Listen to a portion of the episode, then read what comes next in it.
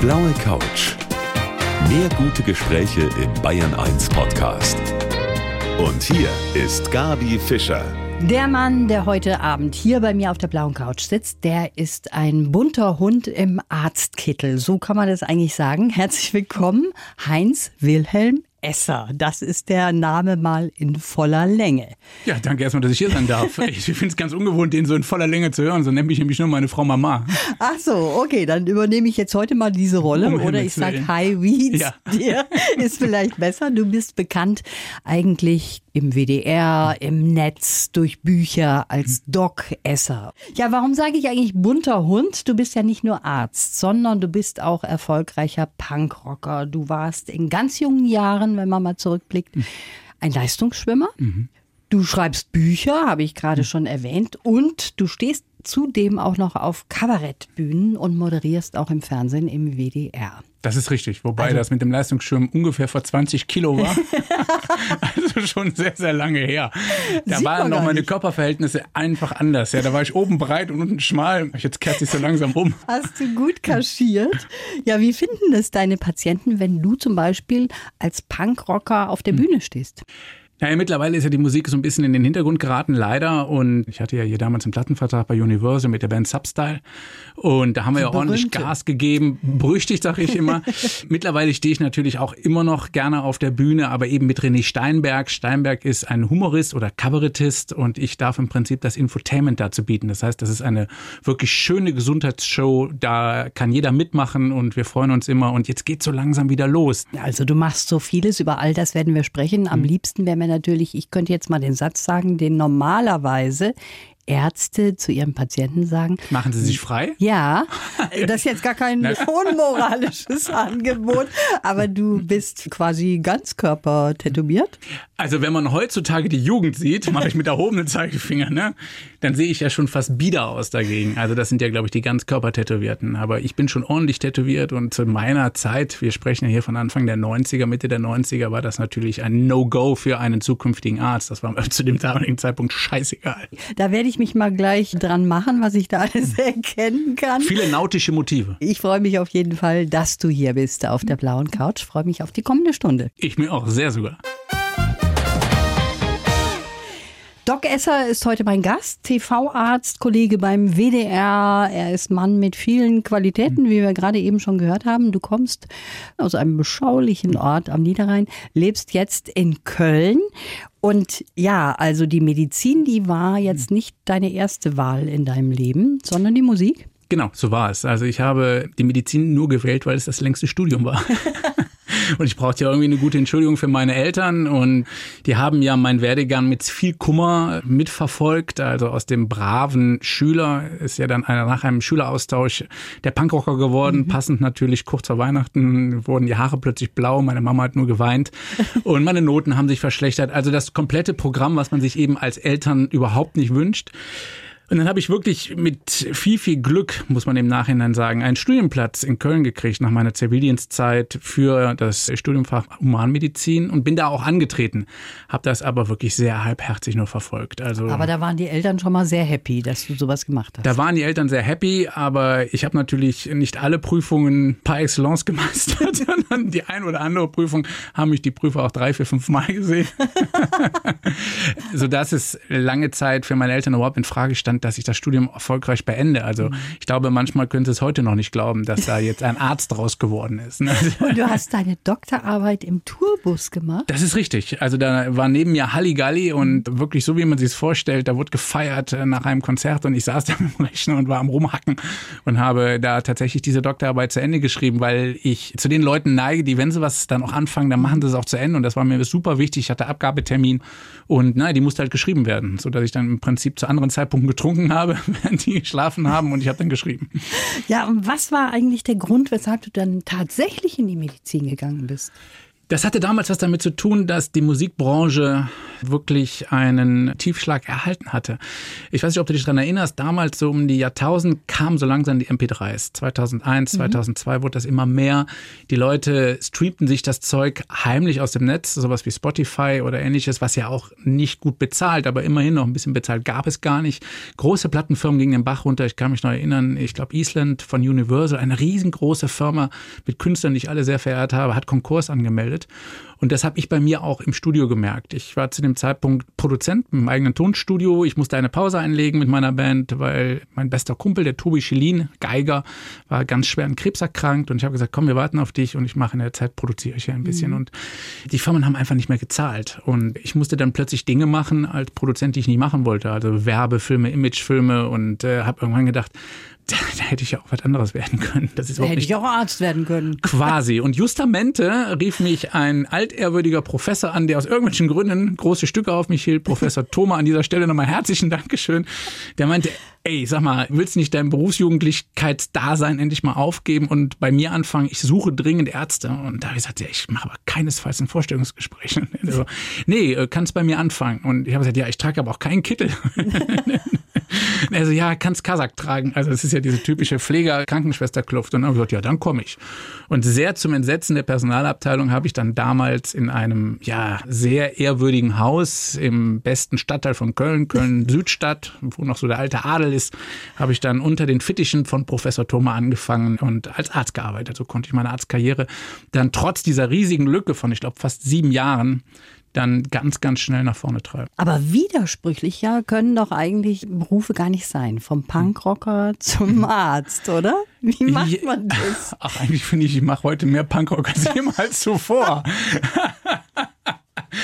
Also ich weiß nicht, wer die Serie Scrubs kennt. Das ja. ist ja im Prinzip eigentlich eine Verulkung auf Ärzte und Patienten. Aber ich sage immer, wer die Realität mal sehen will, der schaut sich die ganzen Staffeln an. Genauso läuft es nämlich. Also auch ich gebe meinen Assistenten Mädchennamen unter anderem.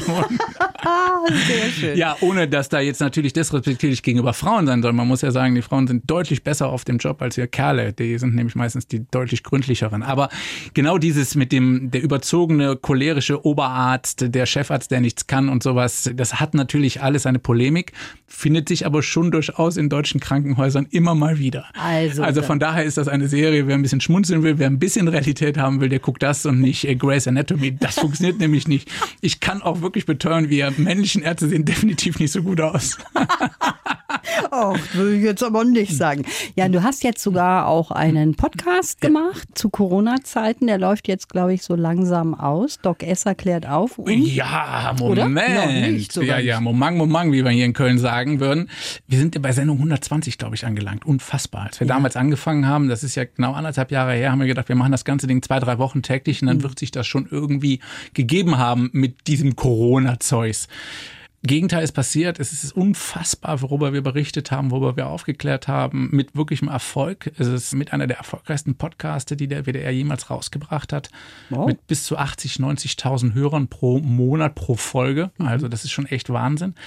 Und weil das eben so toll läuft, werden wir das ganze Ding auch weiterführen. Nur eben nicht mehr mit Schwerpunkt auf Corona. Ich habe ja wirklich die Hoffnung, dass wir, abgesehen vielleicht jetzt noch von einzelnen saisonalen Epidemien, vielleicht jetzt endlich mal das Thema Corona dann ad acta legen mhm. können, mhm. machen wir daraus einen Gesundheitspodcast, wo wir über Tipps und Tricks zu einem gesunden Leben aufklären und Wer mich kennt, der weiß, dass das eigentlich von jedem umsetzbar ist. Ich bin ja jetzt nicht gerade ein Heiliger, was gesundes Leben angeht.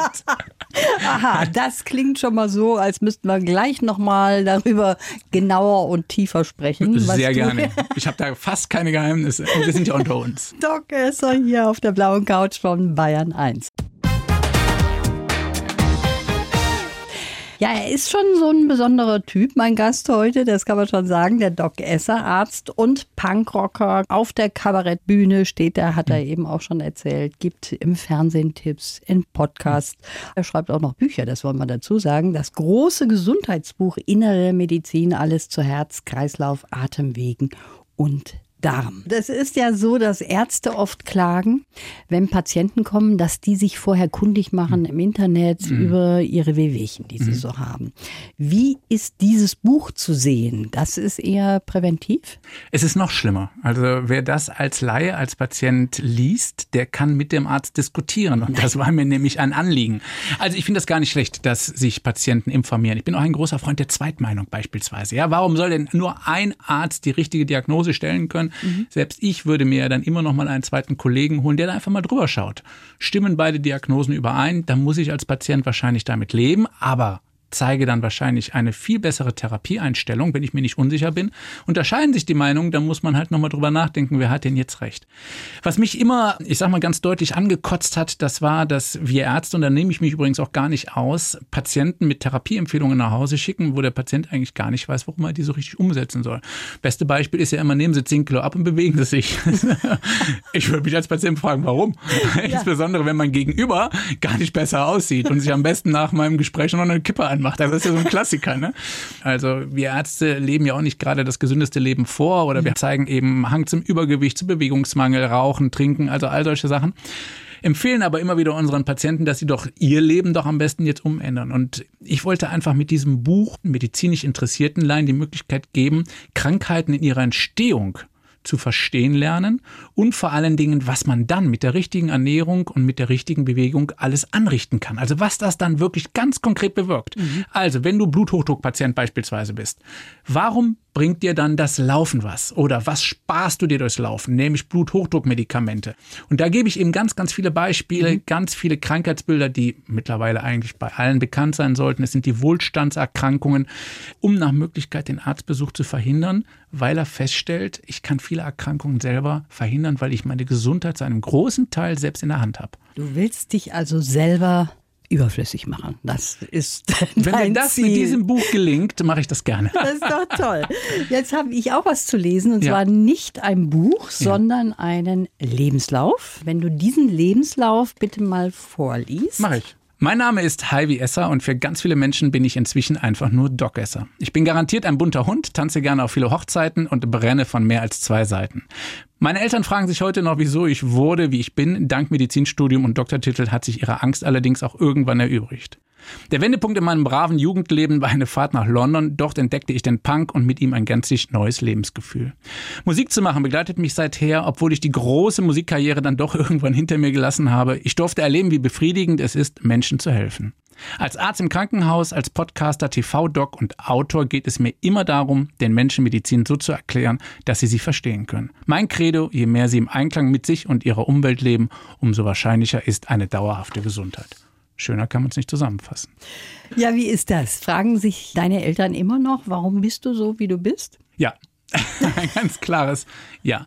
Also natürlich zum einen sind die furchtbar stolz, weil sie festgestellt haben, dass ich tatsächlich als Doc Esser angekommen bin. Zum einen in meinem Leben, aber auch im Leben ganz, ganz vieler, die von den Sendungen, von dem, was ich ihnen erzähle, profitieren und das auch wiederum meinen Eltern zurückspiegeln. Ich komme ja wirklich aus einem ganz kleinen Dorf.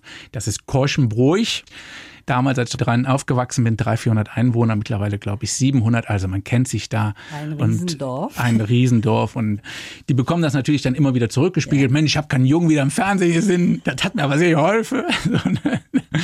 Und auf der anderen Seite sind die, glaube ich, immer noch fassungslos, weil das quasi so gar nicht in unsere Familie reinpasst. Wir sind ja alle ein bisschen zurückhaltend und gar nicht so nach außen. Und ich bin so ein bisschen das Kuckucksei. Und meine Mutter sinniert oft immer, wie das passieren konnte. Ich glaube, mein Vater noch öfters. Du warst früher tatsächlich so ein schüchterner Musterschüler, ne? Bis Total. zu deinem 13. Lebensjahr und dann bist du nach London oder nach England gekommen und dann war alles ganz anders? Musterschüler hat sich meine Mutter auch mal gewünscht, aber ich wurde zumindest so angezogen. Also Polunder und die Haare Seitenscheitel und äh, ab die Post, ne? Die Buntfaltenhose, grauenvoll. Diese Fahrt nach England war tatsächlich für mich eine erhellende Fahrt, weil wir damals, ich war 13,5 oder 14, wir durften durch London laufen und zwar nachts, mhm. zwölf, halb eins. Also das war nur Uhrzeit, die kannte ich nur von Hören sagen. ich stand völlig fassungslos von diesen, man muss sich das vorstellen, wir hatten die Spät 80er, ne? Da sahen ja sowieso schon alle schräg aus. Und dann habe ich Punks gesehen. Ich war fasziniert. Also ich habe sowas noch nie in meinem ganzen Leben gesehen und das war so rough und so neu für mich und so wild, dass ich mich halt direkt danach damit beschäftigt habe und festgestellt habe, das ist meine Richtung, das ist mein Lebensstil. Und danach änderte sich mein Leben allerdings gar nicht mal so, wie du dir das vorstellen kannst, dass ich jetzt mega nach offen wurde oder sowas, mhm. sondern erstmal wurde ich nur bunt. Mhm. So, das heißt, ich fand es natürlich toll, sich die Haare zu färben. Ich habe mir einen Nasenring damals gezogen, also der tat Hunde weh, ja. diverse Ohrlöcher selber gestochen.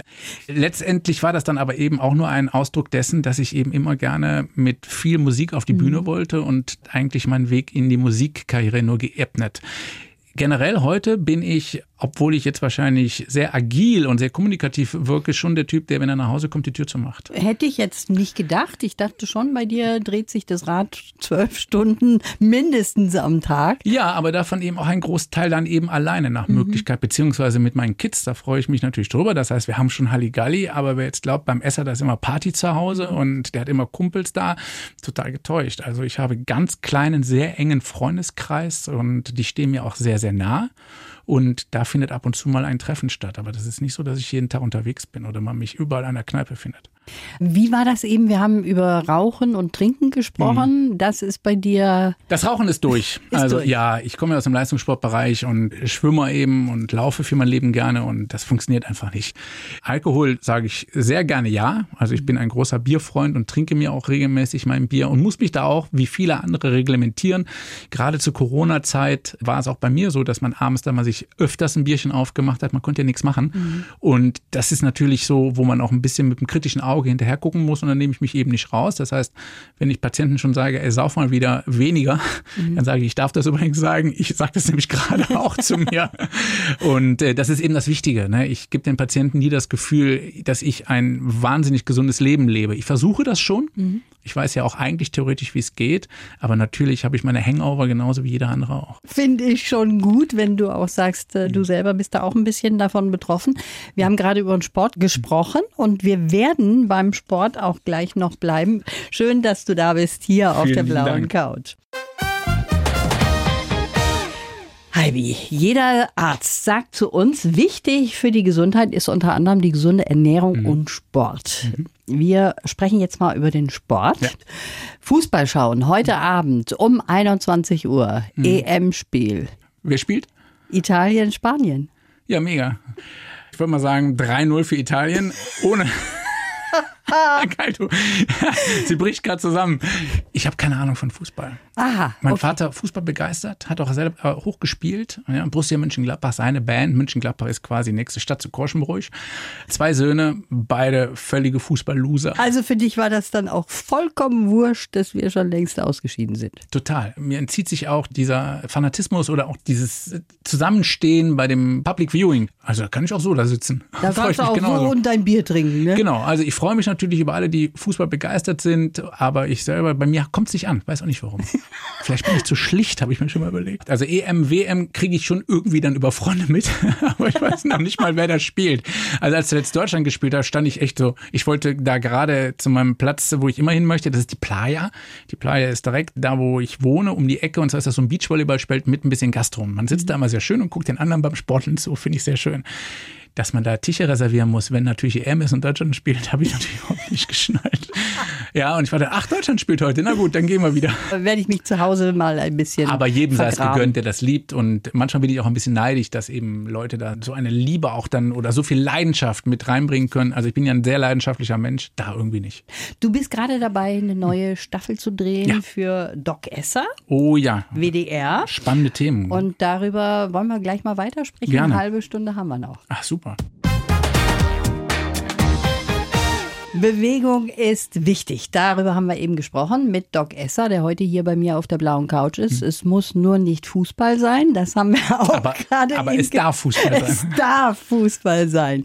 Ja, du hast ja schon gesagt, regelmäßiges Joggen zum Beispiel kann uns dreieinhalb Jahre einbringen. Mhm. Das hast du in deinem neuen Buch geschrieben. Ganz genau. Also das ist eine ganz spannende, lustige ja, man muss ja sagen, Studie kann man es nicht nennen, aber es ist eine Hochrechnung. Also die Hochrechnung zeigt, dass Personen, die mit 40 anfangen, also recht spät, zweimal die Woche eine Stunde joggen, sich dann tatsächlich Lebenszeit erlaufen. So, und diese Lebenszeit hat man dann auch evaluiert, die liegt ungefähr bei dreieinhalb Jahren. Das ist ja nicht schlecht, ja. ja.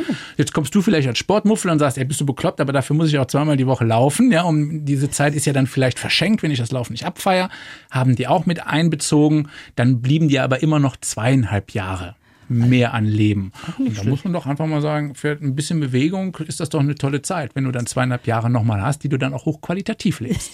Das ist richtig, nur leider 40 Jahre ist bei mir jetzt schon überschritten. Ich glaube, ich falle da aus dem Raster. Nee, nee, nee, nee, nee junge Frau. Zum einen kann es nur minimal sein. B. Danke. Es ist nicht zu spät. Ne? Das ist ja das Tolle. Das ja. zeigen die Studien ja auch. Ne? Also egal, wer wann anfängt, auch in welchem Krankheitsstadium. Also man sagt ja auch zum Beispiel, die chronische Bronchitis, mhm. COPD, die Kurzform, ja, mhm. die können dann auch sauerstoffabhängig werden. Selbst diese Patienten treibe ich zum Sport. Die können dann im 17 noch was mit Terrabändern machen und die sagen mir alle, boah, das bringt was. Und dann, warum denn so eine Therapie ausschlagen ja. und stattdessen blöde Pillen fressen mit all ihren Nebenwirkungen? Also würde ich mich ja lieber bewegen oder tue ich auch. Ich habe mal auf deiner Insta-Seite so ein bisschen rumgeschnüffelt. Mhm.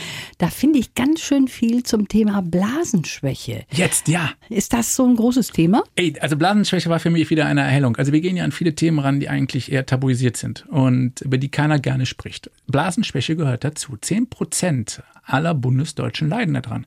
Bei 80 Millionen ist das eine ganz schön hohe Zahl. Die Dunkelziffer ist vielleicht viel, viel höher. Und das ist eben nicht nur die ältere Dame oder der ältere Herr, sondern das sind auch viele junge Frauen, zum Teil eben auch Männer. Bei den jungen Frauen können das beispielsweise Geburten sein. Das kann auch einfach ein sehr untrainierter Beckenboden sein. Auf jeden Fall ist das etwas, was ganz, ganz viele betrifft, was jahrelang mit sich rumgeschleppt wird, mit einem hohen Leidensdruck, mit fehlender Lebensqualität, weil sich keiner darüber traut zu reden. Und deswegen haben wir gesagt, machen wir eine Sendung darüber. Und das ist ganz toll und ganz spannend, wenn man einfach mitbekommt, zum einen, wir haben eine ganz, ganz tolle 30-Jährige, mhm. 30 Jahre ist die. Die hat eine wahnsinnige Blasenschwäche und kann und möchte einfach auch so nicht mehr weitermachen. Ihr Ziel ist es, einen Halbmarathon ohne Einlage zu laufen, was ich mhm. ganz schön finde. Ich darf das auch so erzählen. Sie hat das selber auch auf ihrer Insta-Seite so gepostet. Und da geht es jetzt darum, was kann man diesen Menschen anbieten? Was gibt es da für Therapiemöglichkeiten? Und da ist es wirklich faszinierend, wie weit die Medizin da ist und was es da einfach wirklich für tolle, auch unter anderem nicht unbedingt medizinische mhm. Therapien gibt, die dir dabei helfen. Du bist leitender Oberarzt mhm. und du machst so vieles. Wie kann man das machen? So vieles auch nebenbei machen? Ich habe vor schon langen Zeiten beschlossen, dass ich nur Dinge mache, die mir Spaß machen. Und mhm. wenn mir die keinen Spaß mehr machen, dann bin ich weg. So, dann breche ich die auch konsequent ab. Und ich kann hier an dieser Stelle sagen, dass ich wirklich dieses Pensum nur abreiße, weil mir all das unfassbar viel Spaß macht, weil da unheimlich viel Leidenschaft drin steckt.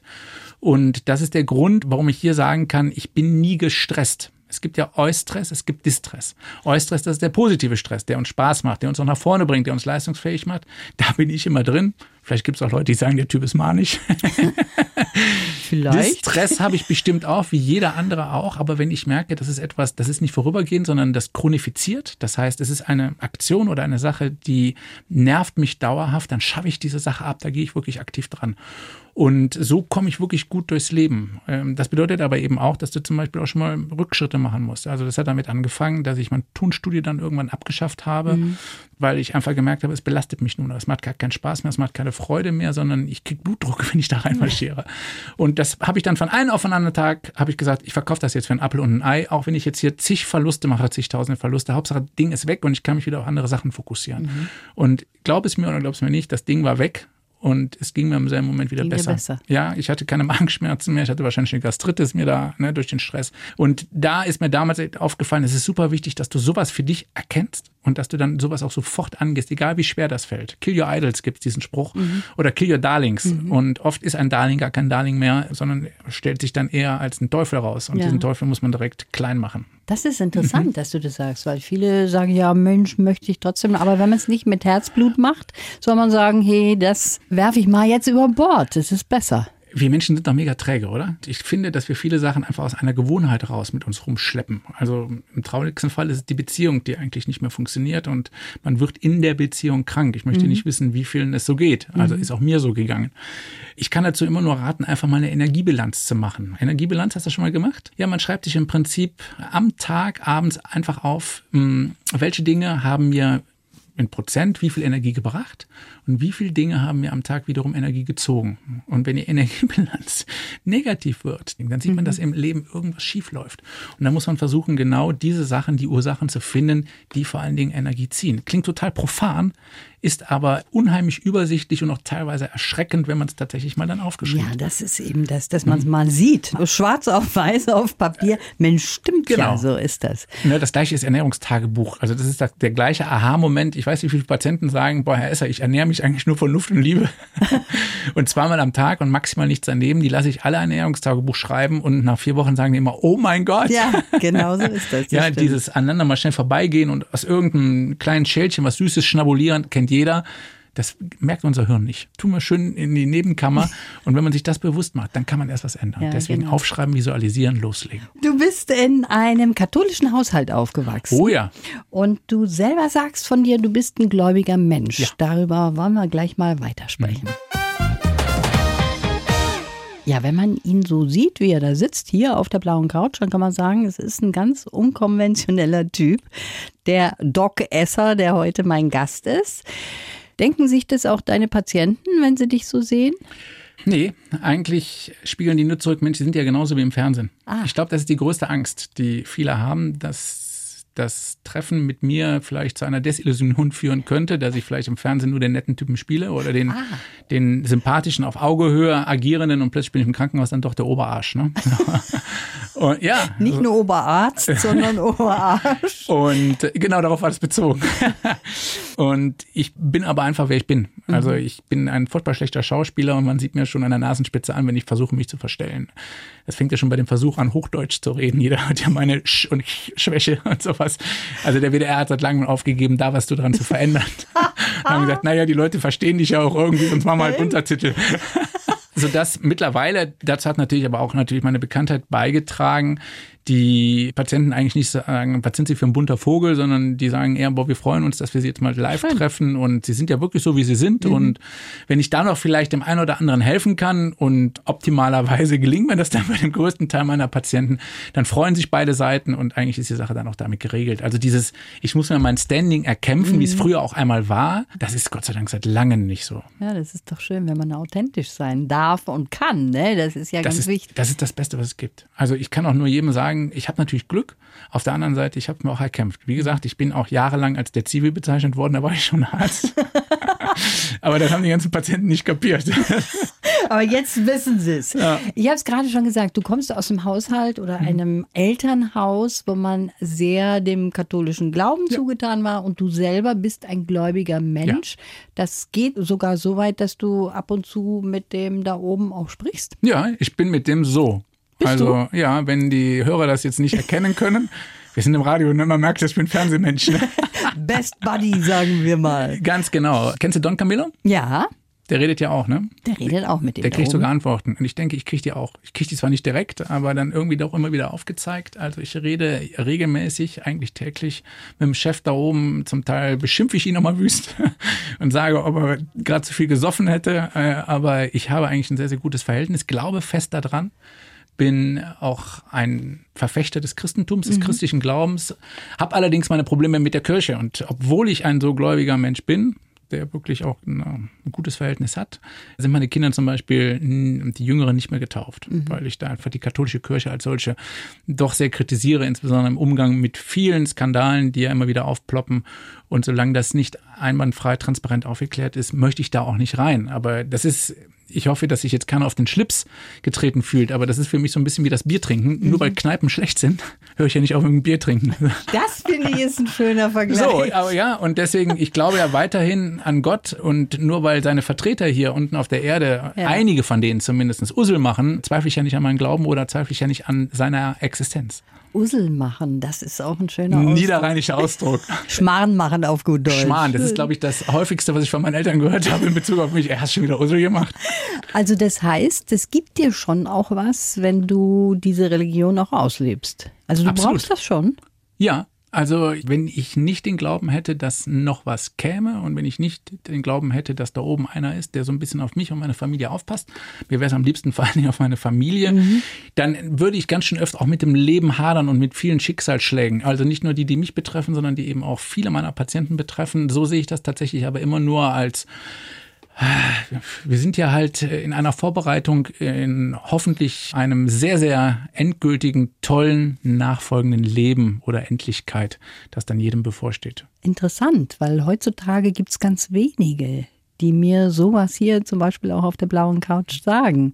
Also das finde ich ist schon eine Aussage. Ich finde, der Sinn des Lebens, es gibt einen ganz schönen Song von Casper, ein deutscher Hip-Hopper. Der hat irgendwann in einem der seiner Songs gehabt, der Sinn des Lebens ist Leben.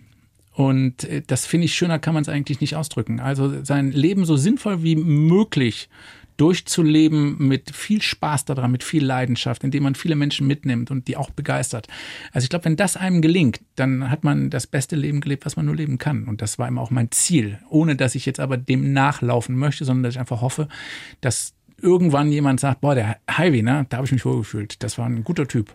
Bist du auch mal so richtig down? Kannst du auch so deine dunklen Momente haben? Weil ja, klar. so wie du da sitzt, habe ich so das Gefühl, das ist alles positiv um den Highway. Also ich bin definitiv der, der immer sagt, das Glas ist halb voll. Das ist aber, glaube ich, etwas, was mir auch in die Wiege gelegt wurde. Also meine Mutter erzählt mir heute immer noch, dass ich so das Kind war, was immer strahlend aus der Schule kam, selbst wenn irgendwas scheiße gelaufen ist. Aber ich war irgendwie immer gut gelaunt. Vielleicht auch einfach doof. kann ja auch sein. Ich habe auch meine schlechten Momente, gar keine Frage. Dann gehe ich aber meistens sofort ins Bett. Ach so. Ich lege mich einfach ins Bett und schlafe den Scheiß aus, wenn man das so sagen darf. Ja, und viele können dann gar nicht einschlafen, wenn es ihnen schlecht geht. Das ist wie also Krankheiten und schlechte Laune, also wirklich tief traurig oder so, dann lege ich mich wirklich mal für sieben, acht Stunden ins Bett. Also ich ersehne dann die Nacht herbei, lege mich hin und am nächsten Morgen stehe ich auf und bin wieder da. Also es ist wirklich so ein bisschen Phönix aus der Asche, wäre betrieben. Ich sehe morgens nicht aus wie Phönix aus der Asche. Ich sehe aus wie Phönix in der Asche. So halb tot. Aber dann ist wieder so mein Kampf- und Sportgeist da und denke mir immer, okay, pff, so schlimm ist es ja gar nicht so in der Nachschau. Und das ist ja auch etwas, was ich vielen anderen auch mitgebe. Also gerade so Diskussionen, wo Probleme auftauchen, mhm. wo man sich massiv ärgert, wo das so eskaliert. Er geht erstmal ins Bett. Einmal überschlafen, nochmal von außen drauf schauen. Meistens ist das Problem nicht mehr so groß. 99 Prozent aller Dinge lassen sich so regeln. Es gibt natürlich Tragödien, alles, da möchte ja, ich überhaupt nicht drüber reden. Die brauchen lange, die brauchen auch psychiatrische, psychologische Unterstützung. Gott sei Dank war ich da, aber noch nie an diesem Punkt und hoffe natürlich, natürlich, dass das mir auch erspart bleibt. Und das, was ich so an alltäglichen kleinen Problemen mit mir rumschleppe, die mich natürlich auch mal traurig machen, das ist etwas, das kann ich Gott sei Dank einfach mhm. überschlafen. Das war es auch schon. Unsere Zeit ist jetzt leider um. Ich habe gedacht, wir haben gerade es losgelegt. Wir haben gerade erst angefangen. Ne? Machen wir morgen weiter alles um klar, 19 Uhr. Schön, dass du da warst. Ich wünsche dir alles Gute. Vielen lieben Dank für die Einladung und bleibt alle gesund. Blaue Couch. Der Bayern 1 Talk als Podcast. Natürlich auch im Radio.